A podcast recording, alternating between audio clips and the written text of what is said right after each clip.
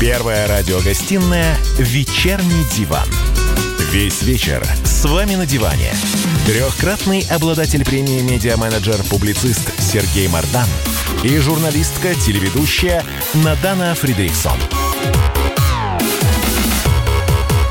И снова здравствуйте в эфире радио «Комсомольская правда». Я Сергей Мардан. Я Надана Фридрихсон.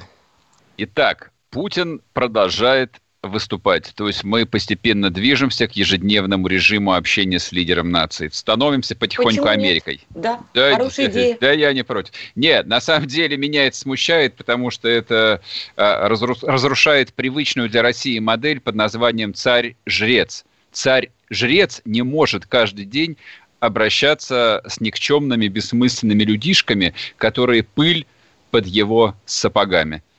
Я ну, вот я, не я, каждый я, день я, я, я серьезно это говорю. Сакральность фигуры президента не потревожена, ибо не каждый день. Спокойно.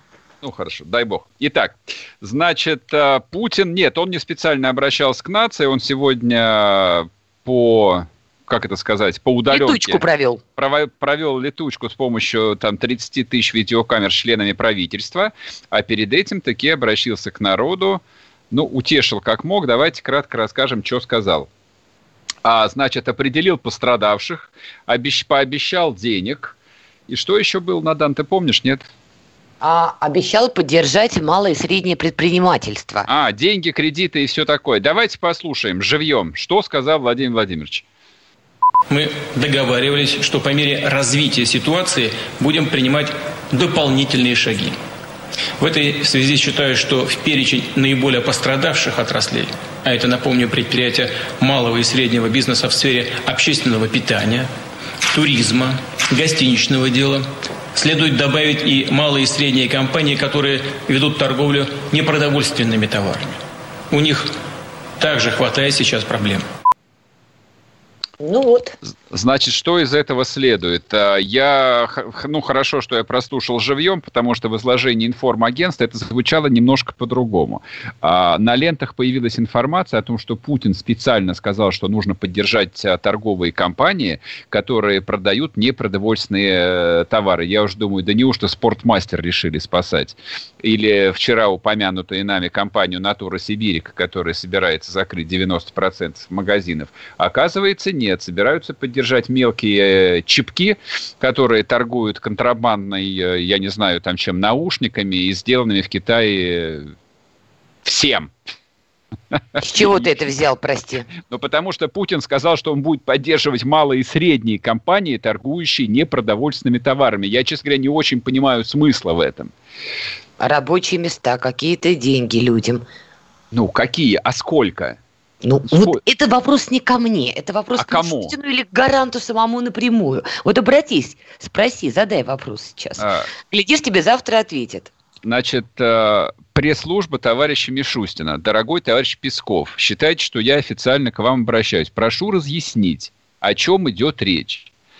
На протяжении двух недель полная, а, я бы сказал бы так, сумятица – это необъяснимо, потому что вот вчера мы об этом упоминали, то есть, допустим, логика того же Трампа, она прослеживается из выступления в выступление. Он всегда говорит о том, что мы будем поддерживать американскую экономику. Меняем на российскую, по идее, должно звучать ровно то же самое. То есть, если бы Путин сказал, что нашей задачей является поддержка российской экономикой, нашей задачей является сохранение рабочих мест для граждан России. Из этого что следует, по идее?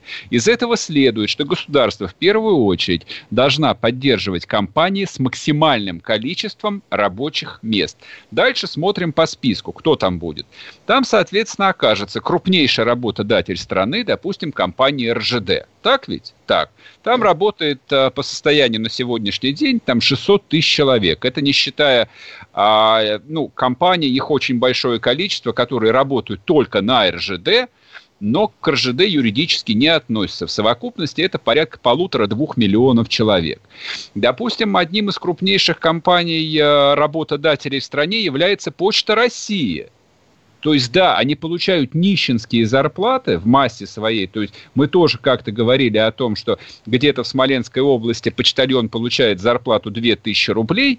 Но, знаете, когда нету вообще никаких денег, и 2000 рублей тоже пригодились бы. Ну и так далее.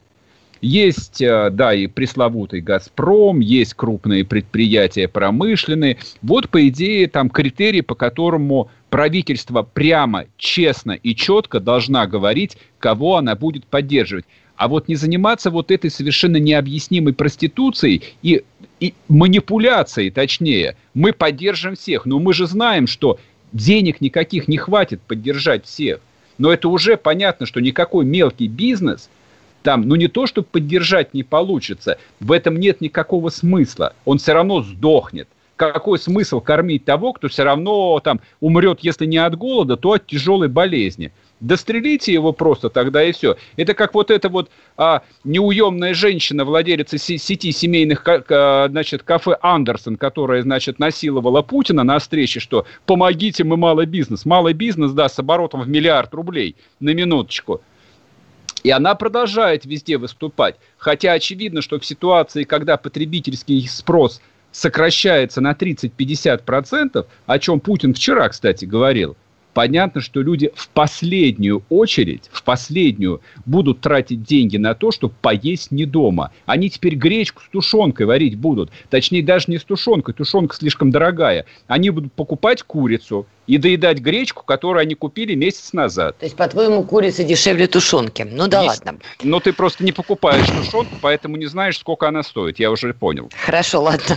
А, вот, тем не менее, вся история. Тем да. не менее, история далеко не вся. Президент, судя по всему, в отличие от тебя, не сдается. И в том числе он сделал, на мой взгляд, важное и интересное заявление по поводу зарплатных кредитов. Давайте послушаем. Правительство уже предложило программу беспроцентных кредитов на выплату заработной платы. Срок таких кредитов – 6 месяцев. Однако практика показала, что эта мера поддержки рынка труда работает неэффективно. Получить кредит трудно, банки неохотно идут навстречу заемщикам. В этой связи считаю, что не менее 75% объема таких зарплатных кредитов должно быть обеспечено гарантиями Внешэкономбанка, что позволит снизить риски для коммерческих банков, а значит повысить доступность кредитных ресурсов. Необходимо также расширить применение такой меры поддержки дать возможность пользоваться этими кредитами средним и крупным предприятиям в пострадавших секторах экономики. С тем, чтобы компании не увольняли людей и не копили зарплатные долги перед своими работниками. Но вот так. видишь, можно прокомментировать. Значит, смотри, два соображения. Вот э, редкая возможность, когда я могу, к сожалению, заочно пока, но пополемизировать э, с Путиным. Значит, О, э, какие у тебя амбиции. Интересно. А, а почему, собственно, нет? Ну, смотри, вот э, привлечение даже просто к этому механизму веба. А ты э, представляешь себе, как выглядит э, офис Внешэкономбанка? Ну, так примерно представляю. Большой Значит, это, окна, это, красивый секретарь. Не, не, не, даже не представляешь. Это бывшее здание военторга, такой очень нарядный офис, который купили, по-моему, за 300 миллионов долларов. Ну, почти вот, угадала. Да, там сидят люди, которые ездят либо на Роллс-Ройсах, либо на Майбах. И своих своих собак они до карантина отправляли на собачью выставку на частном самолете. Я Шувалова сейчас имею в виду. Да, который... мы все догадались, да, кого ты имеешь Да, да, понятно. И вот я представил себе, что я там малый предприниматель, у которого есть какая-нибудь там а, пекарня, в которой работают два нелегальных таджика, ногами месят тесто в ржавой ванной, я их продаю как лаваш, ну, не знаю, где-то продаю. Значит, я услышал Путина и думаю, ага, сейчас я получу 75% гарантии от веба. И вот я иду в этот роскошный офис, я типа иду, и типа мне там дают гарантии на сохранение зарплат моим сотрудникам. Но это же нереально. Почему это нереально? Ж... Объясни мне. От значит, того, что они катаются на дорогих машинах и куда-то возят тебе, собак, объясню. не значит, Об... что это нереально. Нет, это, это нереально не потому, что они катаются, да, на Роллс-Ройсах, а потому что, а, ну, учитывая, что малый и средний бизнес – это сотни, это тысячи компаний, структура, которая выдает гарантии, должна обладать как минимум филиальной сетью. Во-первых, федеральной или уж хотя бы в городах-миллионниках. Дистанционно УВ... нельзя там по Нет, нельзя. Не-не-не, нельзя. Нет, конечно, в банках дистанционно нельзя. То есть ты перед тем, как получить доступ к банк-клиенту, все равно ножками идешь в отделение и подписываешь... Тебе напомнить опыт Тинькофф банка, который, в принципе, присылал, офисы. Присылал, присылал курьеров. Я в курсе, да. У да. меня был счет Тинькофф банке, я знаю. Нет, это, это, это на самом деле тоже вывернутая наизнанку история, но во всех остальных случаях нужно ножками прийти в отделениях. К вебе некуда прийти и 30 тысяч курьеров, как у Тинькова, у них тоже нет. Поэтому к чему вот это вот было здесь э, придумывать и приплетать, я этого не понимаю. Там второе соображение, это тоже сегодня прошла информация официальная от э, там, отраслевой ситуации. На сегодняшний день потери, просто прямые потери туристической отрасли полтора триллиона рублей.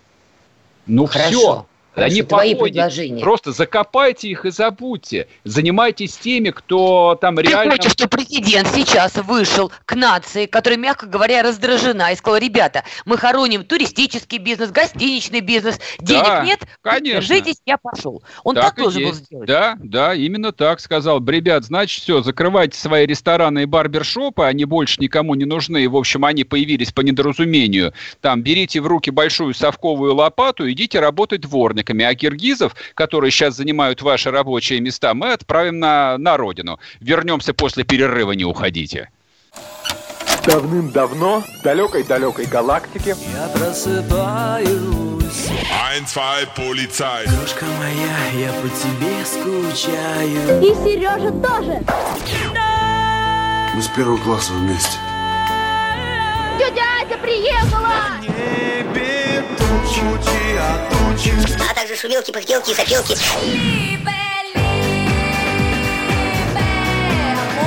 Это не ностальгия, у нас просто память хорошая. Мы услышали одну фразу или песню, почувствовали вкус, который мы называем вкусом детства, уловили запах и тут же мысленно перенеслись на несколько лет назад. По выходным я, Михаил Антонов, на радио «Комсомольская правда» вспоминаю вместе с вами, как это было в программе «Дежавю» в 11 часов вечера по Москве каждую субботу и каждое воскресенье. Hasta la vista, baby. Первая радиогостинная «Вечерний диван». Весь вечер с вами на диване. Трехкратный обладатель премии «Медиа-менеджер», публицист Сергей Мардан и журналистка-телеведущая Надана Фридриксон. И снова здравствуйте в эфире радио «Комсомольская правда». Я Сергей Мардан. Я Надана Фридрихсон. Меня тут в перерыве Надана ругала, и мои коллеги с радио ругали о том, что типа, что это я тут э, считаю, что умнее президента? Не, упаси бог, конечно же нет. Я просто Сереж, считаю... звучало это так. Путина обманывают. Я должен быть рядом с ним. Вот что ой, я имел в виду. Ой, ну не на те лыжи-то встал. По лыжню встал. В общем, ну ладно. Да не, на самом деле тут все очень просто. Действительно, просто никто не понимает, что делать, потому что ситуация реально меняется каждый день, и никакого просвета абсолютно нету. То есть сегодняшняя новость. А, мы, мы вчера там поминали о том, что ОПЕК плюс и все такое, а, а нефтюшка продолжает падать. И мы а, с тобой говорили, почему. Ладно, бог с ним, с ОПЕК плюс. Да. Давай поговорим с человеком, который понимает в предпринимательстве буквально все. С нами на связи Александр Хуруджи. Здравствуйте, Александр Александрович. Здравствуйте. Ну, все никто не понимает. Ну, все не все, а что вас интересует, да, как говорил классик? Ну, скажите, а пожалуйста, вот инициативы, которые президент России сегодня озвучил, а, выдавать зарплатные кредиты, поддерживать малое и среднее предпринимательство, оцените эти меры. Они своевременные, они помогут, не помогут? Они а, предприняты, к сожалению, значительно Поздно. позже, чем хотелось. Второй То есть всех уже уволили сотрудников? Что? Я говорю, поздно, Нет. уже уволили всех? Нет, а, проблема в другом. А, проблема в том, что уже некоторые предприятия думают вообще и некоторые уходят на банкротство, фактическое. То есть они юридически еще не подались, но фактически уже понимают, что точка невозврата пройдена. Ага. А второй момент. Эти меры касаются только тех, кто официально признан пострадавшим, а таких у нас не очень много. Мы с вами, как люди э, из реальной жизни и практики, прекрасно понимаем, что легче перечислить тех, кто выиграл от этой ситуации, чем тех, кто проиграл, потому что проиграли все.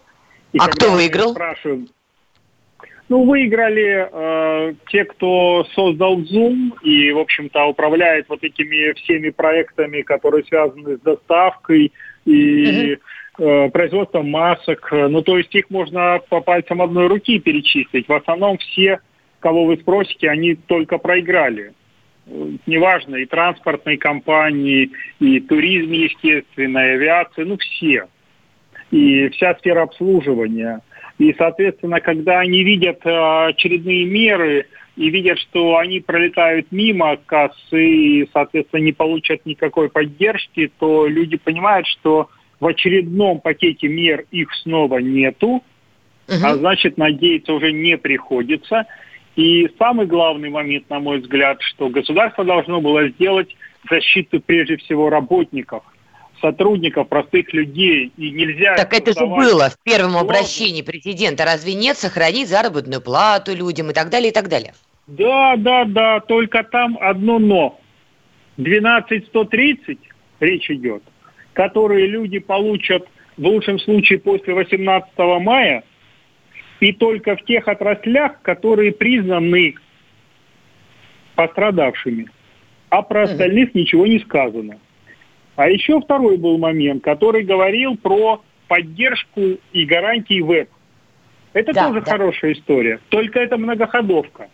А сейчас важен каждый день, и очень важно меры поддержки максимально спрямить, снизить количество различных структур, которые ставят свои подписи, которые мы с вами прекрасно понимаем, в текущих условиях становятся Меньше бюрократии, вы имеете в виду? Да. Риски бюрократии, ну, они э, сейчас э, смерти подобны.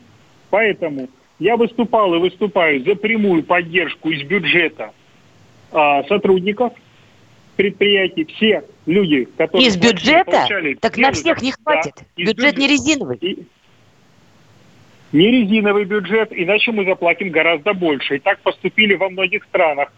Пускай это будет э, через э, соцстрах и так далее, но у нас же на сегодняшний день все практически перешли на белые зарплаты. Это люди платили постоянно налоги. Их средний заработок известен государству. Налоговая служба начисляла налоги годами, да? И вот кто мешает сейчас напрямую, соответственно, помочь, пускай это будет 60% от заработка среднемесячного. И Но кто, по-вашему, мешает? Планировать. Почему эта мера не предпринята? Я считаю, что сейчас позиция переложить ответственность в тяжелый период на плечи бизнеса не изменилась принципиально. Да, сегодня президент очередным пакетом мер подставил плечо фактически э, части бизнеса. Части, повторюсь, не всему. Это уже хоть что-то. Но нам, э, как бизнесу, нужно гораздо больше сейчас. И мы про это постоянно пишем и в обращениях, э, и в правительство, и в президента непосредственно. Александр, а да, мерами спасибо. сложно, да. сложно Сегодня Китов сказал вполне конкретную вещь. Проверка была. Позвольте, поз, позвольте я вас обратились. перебью, Александр, извините. Да. А, вы говорите о том, что нужно поддержать весь бизнес. А, собственно, почему? Бизнес, бизнес – это риск. То есть каждый человек, который вкладывает собственные деньги, ну, для того, чтобы зарабатывать больше, нежели он может заработать, там, работая наемным сотрудником, принимает на себя риски. Но какого рожна там вот я, вы, Надана, миллионы других э, людей должны сейчас э, поддерживать э, там владельцы барбершопа в Москве? Или там а, владельцы интернет-магазина, который торгует, там, простите, теми же самыми китайскими наушниками. Но с какой радости-то? Он и так обанкротится, это, это гарантия, это уже случилось. Они все уже банкроты. Потребительского спроса нету, он кончился. Им просто надо дать спокойно умереть и похоронить их. А тех, кто может выжить, да, нужно поддерживать. Ну, собственно, по-моему, это логика российского правительства, нет? Нет, потому что вы вначале э, все помните про позицию президента и правительства. Людей увольнять нельзя, и создаются э, комплексные предпосылки для сохранения персонала. На да это вранье разных... было чистой воды, все это знали с самого начала. Тихо, тихо, тихо, ты сейчас договоришься. Стоп. Сейчас ситуация заключается в том, что задача сохранить людям рабочие места. Эту задачу никто ни с бизнеса, а, ни с государства не снимал. И, соответственно, не снимал возможность. Э, сейчас ты просто даже на банкротство податься не можешь. Понимаете, в чем ситуация? Да, понимаем, есть, получается, с одной стороны, ты говоришь, э, веди бизнес на свой страх и риск, а с другой стороны тебе говорят, недорогой. Мы уходим на перерыв. Александр, нельзя. спасибо большое. Спасибо. Ну, в эфире был общественный омбудсмен по защите прав предпринимателя Александр Хуруджи. Вернемся после перерыва, не уходите.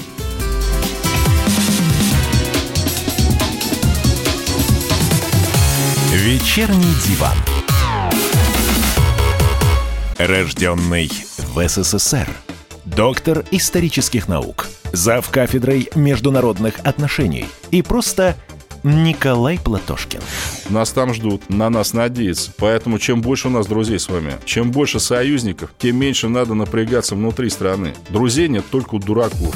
Николай Платошкин. Каждую пятницу на радио «Комсомольская правда». В 6 вечера по Москве подводит итоги недели и говорит. Ничего, абсолютно ничего, просто нифига, кроме правды. Первая радиогостинная «Вечерний диван». Весь вечер с вами на диване. Трехкратный обладатель премии «Медиа-менеджер», публицист Сергей Мардан и журналистка-телеведущая Надана Фридрихсон. И снова здравствуйте в эфире радио «Комсомольская правда». Я Сергей Мордан. Я Надана Фридрихсон. Так, давай, погнали дальше. А, был такой настрой пообщаться еще с одним большим защитником а, прав и свобод а, малых и средних предпринимателей, с Борисом Титовым, но что-то пока не можем дозвониться. Но у него ну, не ладно. только малые и средние, у него и крупные. Ну, в общем, пока пытаемся. Ладно, окей. Так, чего у нас? Чего у нас? Чего а у нас? чего у нас? У нас пропуска с тобой, Сереж, сегодняшнего дня. А. Сегодня же 15 апреля, да? Да, все, хорошо, бог с ним, с бизнесом. Я думаю, уже перекормили с бизнесом. Значит, смотрите, сегодня было, конечно, эпохальное мероприятие. А это вот точно из той области, что мы такого никогда не видели. Ну вот правда, я на своей жизни такого не помню, чтобы власти решили перекрыть Москву, по большому счету. Причем, если бы это сделали бы, ну, допустим, году в 1990 или даже в 91 после распада СССР, я бы не удивился. Ну, кто помнит, а, тогда на всех а, вылетных трассах а, из всех, на самом деле, городов, не только в Москве, это было и в Питере, там и в Нижнем, и в Красноярске вообще везде стояли стационарные милицейские посты, которые там тормозили, проверяли документы, ну и так далее. Потом их там какое-то количество лет назад ликвидировали, вот, и сейчас за неимением, соответственно, вот стационарных будок а, полиция отгородила несколько полос. Ну вот, например, там по шоссе, по которому езжу я, а, там из четырех полос перегородили три, и, соответственно, в общем, устроили такое бутылочное горлышко. Это происходило абсолютно везде. То есть я почитал в социальных сетях, это вы имеете в виду, что э, Москва пустая стоит, просто там нет машин. Но люди сегодня в эту пустую Москву въезжали больше часа ну, не везде, наверное, но больше часа. Это уму непостижимо. Ну, а кадры, которые там в изобилии можно найти и ВКонтакте, и в Фейсбуке, и в Телеграме, где угодно, там, что творилось на московских станциях метро, это просто паноптикум. Причем, а, а, ну, это настолько было прогнозируемо, это настолько понятно, что единственный вывод, который, допустим, сделал я, когда увидел первую фотку, что люди, принимавшие решение о том, что нужно проверять документы, в московском метро не ездят очень много лет. Они понятия не имеют, как это устроено и сколько там народу. Хорошо, давай к метро мы сейчас непримерно с тобой вернемся, но все-таки давай вновь отвлечемся на бизнес, потому что с нами на прямой связи Борис Титов. А, Борис Юрьевич, здравствуйте. Добрый вечер, добрый вечер. Спасибо, что нашли Здрасте, время. Борис, здрасте. А, слушайте, мы тут прочитали жуткую новость. А, Вы назвали неработающей систему выдачи кредитов под 0% на зарплаты.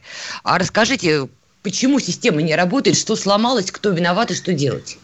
Значит, ну просто так она была построена, эта система. А, Почему-то все решили, что банки должны кредитовать э, на кризисе, когда компании падают, у них нету прибыли, у них резко упали обороты, они должны им выдавать кредит на выплату заработной платы. А, да, там было рефинансирование от ЦБ на 150 миллиардов рублей, но это не гарантия того, что все равно деньги надо как бы получить обратно, чтобы эти были возвратные деньги, иначе будут большие проблемы у этих банков. А, поэтому никто им эти деньги не подарит. А, это их собственные деньги, и кто решит, почему решили, что они должны это делать. А, но, кстати, не только вы услышали наш э, вот, э, отчаянный вопль, что это не работает, но и президент Российской Федерации, да, потому что сегодня в том пакете, в третьем уже пакете, который он предложил, этот вопрос пытается решить, то есть э, чисто экономическими финансовыми методами, когда Борис он, Юрьевич, а как он отреагировал, когда вы ему вот сказали, что Владимир Владимирович не работает, только 6 из Ну, давно 150 информируем предпринимателей получили помощь? Ну, мы, ну, я лично ему это не говорил. А, Мы об этом информировали его письменно. А, Но кроме этого, для того, чтобы получить полную информацию, сделали контрольную закупку. У нас больше 150 компаний обратилось у себя в регионах. Это больше, значит, это было в 52, по-моему, регионах. А, В свои банки, банков было 13 разных банков, а, с просьбой выдать им кредит. Вот из всего объема обращений только в 11 случаях они получили согласие. Причем Борис, как, как это должно работать, скажите? Значит, По э, вашему ну, вот мнению? так это точно не должно работать. Сегодня президент в своем третьем пакете, э, одна из мер предложенных, она как раз э, и направлена на то, чтобы эта мера начала работать. Он сказал, веб будет выдавать 75% гарантий государственных банкам под эти кредиты. Есть Каким образом? Кто должен обращаться в веб за гарантией? Это малый предприниматель? Это банки. Нет, это сами банки. Это, Мгм. обычно это работает как сами банки. То есть приходит Скажите, я, я понимаю, говорит, просто... «Хочу- по- Мгм. хочу Скажите, пожалуйста, а, вот миллиона, а, просто рассмотрим там реальный кейс. Допустим, там в какой-нибудь коммерческий банк обращается предприниматель, неважно, чем он занимается, за кредитом на заработную плату. Дальше, соответственно, его банк, в котором у него расчетный счет, обращается за гарантией веб. Сколько, за по вашему мнению, как вы себе это представляете, сколько это займет времени? Ну, хотелось бы, чтобы это были дни. э, Я надеюсь, что будут дни. А Но будет? А будет? соответствующий, э, бэк from- от государства. То есть э, он не может своими активами э, гарантировать это, ему нужны государственные гарантии. Поэтому, Это конечно, я понимаю. Это я понимаю. Я Поэтому- просто как бы то представляю тоже себе я внеш- надеюсь, вне- что- Да. А, Я прошу, у нас просто как бы разрыв по звуку, поэтому Да, да. мы одновременно начинаем говорить, там я вас не перебиваю. А, Просто вот а, это, это понятно, что хотелось бы, чтобы это занимало там 2-3 дня, а, но вы-то в бизнесе очень много лет. А сколько это будет занимать, скажите мне, пожалуйста. Ну, я живу э, как бы в бизнесе много лет, но живу в нашей стране, и я знаю, что если э, дается, знаете, все происходит очень медленно, но если вдруг дается одна такая большая, очень такая внятная и очень слышимая команда, все начинает бежать намного быстрее. Поэтому я надеюсь, что в данном случае будет налажена схема автоматического подтверждения гарантий со стороны веба коммерческим банкам. То есть банкам не надо будет звонить каким-то операторам, каким-то менеджерам, они должны будут просто на сайте обратиться э, должен автоматически такую гарантию предоставить. Борис Юрьевич, если позволите, еще такой статистический вопрос, может быть, у вас есть уже данные. Вот на момент э, 15 апреля у вас есть статистика, сколько бизнесменов уже окончательно разорены, все закрыли, сотрудников повыгоняли и сидят грустно выпивают? Чай, конечно же. Но насчет ч- выпивают я не могу вам дать точную статистику. Понимаю. Но насчет того, кто, кто закрылся, да, потому что ну, это не точная статистика, это социология. Мы провели опрос, вот первый опрос мы сделали по России, э, и 54% э, предпринимателей сказали, что они закрылись. Как По вы считаете, примерно, сколько, сколько процентов людей в этой связи потеряли работу в среднем? Ну, пока это сложно сказать, но я думаю, что сегодня речь уже идет о, о миллионах. То есть, э, ну, по крайней мере, мы считаем, что 30% отправило э, людей в неоплачиваемые отпуска, но это не, не, не безработица. Но вы сами понимаете, что они сегодня зарплат не получают. А сколько людей уволено, я не думаю, что очень много, потому что предприниматели в принципе не имеют права по закону увольнять людей. А, если они не уплачивают очень серьезные а, им компенсации. А, по закону там это ну, минимум две, два оклада. Вот сейчас на кризисе никто такое себе позволить точно не может, поэтому ищет какие-то другие варианты. Увольнять будут меньше, зато вот отправлять в неоплачиваемые отпуска, снижать зарплату до минимума будут очень многие. А вам не кажется, что это, в общем, совершенно порочная система, вот наш отечественный экзот, который э, там остался с советских времен, и он сейчас просто тысячи Но ну, компаний, тысячи компаний добивает? Это уже наша Дума принимала такие очень серьезные э, правила защиты э, человека труда. Это, это не Советский Союз, это мы. Я понимаю, не-не, я понимаю, что это было принято там а, Государственной Думы Российской Федерации, но это просто как бы как бы тянется с тех самых да, давних времен, да, социального государства. Вот, то есть как да. бы сейчас же очевидно, что в этом больше вреда, нежели пользы. Ну вот из одна, одна из мер, которые мы предлагали, видите, часть мер наших принимается, и даже вот, которые мы только что вот с вами, которые говорили, но а, еще одна мера, которую мы предлагали, она, к сожалению, не была принята. Мы предлагали сегодня законодательно разрешить а, бизнесу снижать заработные платы. А, ну, не, конечно, не меньше, чем МРОД, они не имеют права этого делать, но все-таки, может быть, это выглядит не как не очень социальная мера, но на самом деле это чисто социальная мера. Потому что людям, которые э, понимают, что их работодатель попал в кризис – и он не уже полностью закрыт, они понимают, что из собственного кармана он недолго протянет им выплачивать полностью заработную плату, готовы идти на компромисс. Но российский закон этого не позволяет. Борис Юрьевич, у нас остается 40 секунд. Согласию снизить. Хочу задать вам еще один вопрос. Вы назвали Ульяновскую область в числе лидеров по поддержке бизнеса. Какие области самые депрессивные в этом плане? Где хуже всего? Ну, мы называли там, э, мы целый список. Э, сейчас он, правда, не передо мной, но это, насколько я помню, Ярославская область э, была там, в которой мало. Владимирская область, ну, в целом ну, там порядка 8 или 9 областей, которые сегодня ну, практически ничего не сделали. Но есть несколько областей, которые а, бегут даже впереди паровоза. И вот то, что сегодня прямые все-таки субсидии были президентом объявлены а, в третьем пакете, они это сделали уже раньше. А, они напрямую Борис, мы сейчас уходим на перерыв. Спасибо большое. А, в эфире у нас был Борис Титов, а, бизнес-омбудсмен. Не уходите, вернемся. Первая радиогостинная «Вечерний диван». Ты виноват уж тем, что говоришь по-русски. По-русски. В последнее время случаи притеснения и нападений на национальной почве участились. Прохожие на улице никак не пытались помочь иностранцам и остановить нападавших. Создается образ врага для того, чтобы... Не допустить распространения правды о тех событиях. Что же касается вот бытовой ненависти, то... Я думаю, что, к сожалению, мы еще много что увидим, но нам есть чем ответить. «Национальный вопрос» на радио «Комсомольская правда». По воскресеньям в час дня по московскому времени. Первая радиогостинная «Вечерний диван».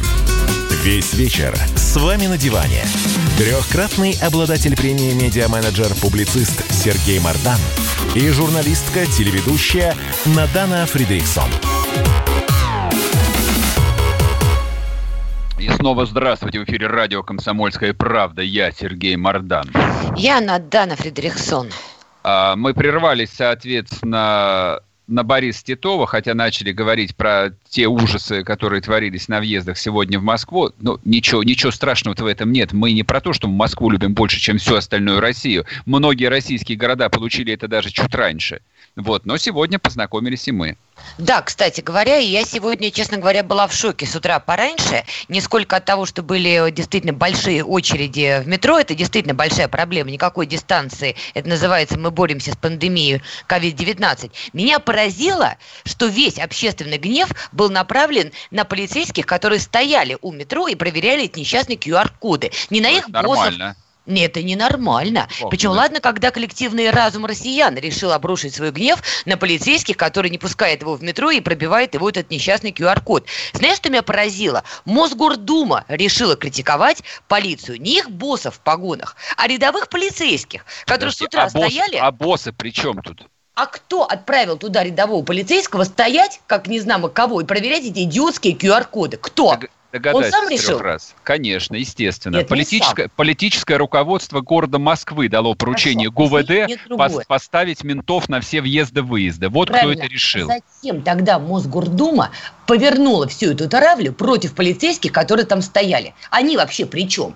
Их поставили, они стоят. Их и так там облили всеми фекалиями, которые только были, обозвали всеми словами. Они как дураки стояли, эти QR-коды, понимаешь, проверяли. Так и Мосгордума, я понимаю, им надо было как-то выградить э, мэра Собянина, я понимаю. Но зачем они повернули гнев против полицейских, именно которые работают на земле? Я Ну, вот я- этого понять не могу. Для меня это загадка. Я единственное надеюсь, что они э, это сделали по приказу, вот, а не, Нет. по, соб- а не по собственной глупости. А Но ты знаешь, я думаю, по глупости. Но, скорее всего, сделали по глупости, хотя это был тот самый момент, когда лучше было бы промолчать. Но, Абсолютно то- верно. То есть я, я понимаю, что как бы дело новое, дело необычное. То есть как э, вот устроить э, гетто из 20-миллионного города никто пока еще не, не пробовал. Попробовали первый раз, получилось не очень. Ничего, дальше научимся, это не страшно. Но как-то вот э, проскользили бы так вот э, по касательной, ну, были бы, были недочеты, исправимся. Там э, хорошо, там э, москвичи несознательные, пригоним побольше автоматчиков, овчарок, чтобы они держали дистанцию между собой. Дальше жизнь наладится, ничего страшного. Вот не наладится. Потому что скажу крамолу, но Мосгордуму и депутатов, против которых у нас тут э, бесновались летом, между прочим, вот от этих избирателей глубинных, эту Мосгордуму, защищают как раз полицейские. Поэтому я на месте Мосгордумы аккуратно бы переводила на них стрелки. Давай пообщаемся с Настей Варданян, корреспондент «Комсомольской правды». Вот она сегодня тоже получила личный опыт на въезде в Москву. Расскажет нам. Анастасия? Да, коллеги, привет. И мне тоже, если здрасте. честно, очень жалко тех самых гаишников, а, которые сегодня часами стоят, а, вот, кстати, под апрельским первым снегом, а, уже точнее под вторым апрельским снегом, и им тоже очень тяжело на самом деле, но нам, автомобилистам, я сегодня выезжала в половину восьмого, и а, на то, чтобы попасть на первый КПП на съезде с МКАД на улицу Озерную, далее на Мичуринский проспект, я потратила два с половиной часа своего личного времени на то, чтобы Неплохо, просто пройти неплохо. этот КПП. То есть из Конечно, вас вырастили такого готового обстановка. навальниста сегодня? Да, Я правильно понимаю? со мной стояли... Еще раз? Я говорю, то есть сегодня Родина получила из вас готового навальниста? От слова «Навальный». А, Да, безусловно. Да, безусловно, потому что возмущение моему и э, возмущение остальных автомобилистов, которые со мной простояли там два с половиной часа, а, многие нажимали на клаксоны и сигналили, и, конечно же, все возмущались. И, Почему а, этой долго была процедура? Как она проходила? скорой помощи. А, Как все проходило? У меня был э, пропуск, который у меня попросили предъявить спустя два с половиной часа, проведенных э, в стоячем положении. То есть вот это пространство, это всего один километр. На пре- преодоление одного километра ушло а, два с половиной часа моего времени. Далее попросили предъявить пропуск, а, и в ручном режиме сотрудник полиции э, ГИБДД, он вел э, свой телефон мобильный, проверил, пожелал мне доброго пути, сказал, что его уже тоже вся эта история мучила, он устал, и вот э, на, на этом мы, в общем-то, и расстались. Понятно. Ясно, спасибо, Настя. Спасибо Смотрите, большое, да. вот а, это на самом деле то, о чем я и говорю. А ситуация в стране на самом деле довольно напряженная. И это напряжение растет день ото дня и будет расти еще довольно долго. То есть зачем власть создает себе проблемы просто вот на ровном месте, понимая, что это неизбежно? То есть зачем ситуацию обострять, если там, ну, то есть для меня очевидно, что уже завтра все вот эти вот КПП на въездах будут убраны, потому что там послезавтра, через два дня народ их будет сносить. Это такая обы- обычная реакция самосохранения. У власти эта реакция самосохранения работает, слава тебе Господи. Но зачем все это было нужно создавать? Это ведь не Краснодар, это не Вологда, которую перекрыли сегодня. Это Москва, здесь живет там, там полтора десятка миллионов людей. К чему это все? Я не понимаю, зачем вообще была нужна история с этими QR-кодами. Я внимательно слушала вот э, обращение Собянина, когда он нам сказал, что с 15 апреля вся эта система вводится. Начало было понятным, пандемия, мы пытаемся спастись, но я так и не поняла, каким образом QR-код спасает всех нас от пандемии коронавируса. А когда сегодня увидела вот эти фотографии с этими очередьми в метро, где люди не соблюдают дистанцию, понятно почему, у меня совсем я растерялась. Где же тогда борьба с пандемией? Получилось-то все наоборот. И я, понимаешь, все дело? Я не верю, что команда Сергея Семеновича, работающая в Москве не первый день, не понимала, что ровно так и будет.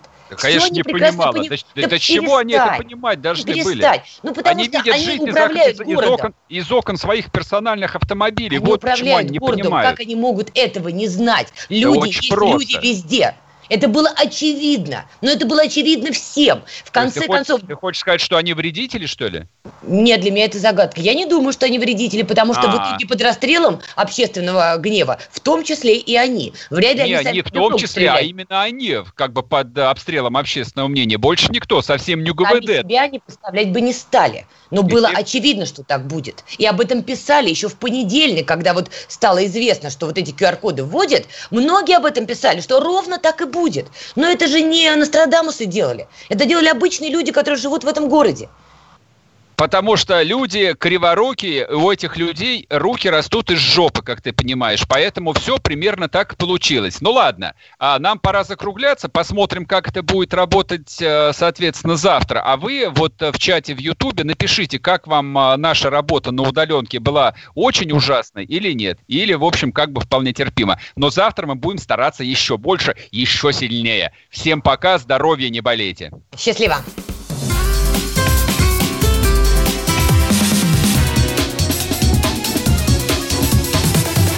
Вечерний диван. Как дела, Россия? Ватсап-страна! Это то, что обсуждается и то, что волнует. Это ваши сообщения в прямом эфире, в том числе и голосовые. Каждый день с 11 до 15 часов с Михаилом Антоновым. Эфир открыт для всех. Включайтесь. Радио «Комсомольская правда». Радио про настоящее.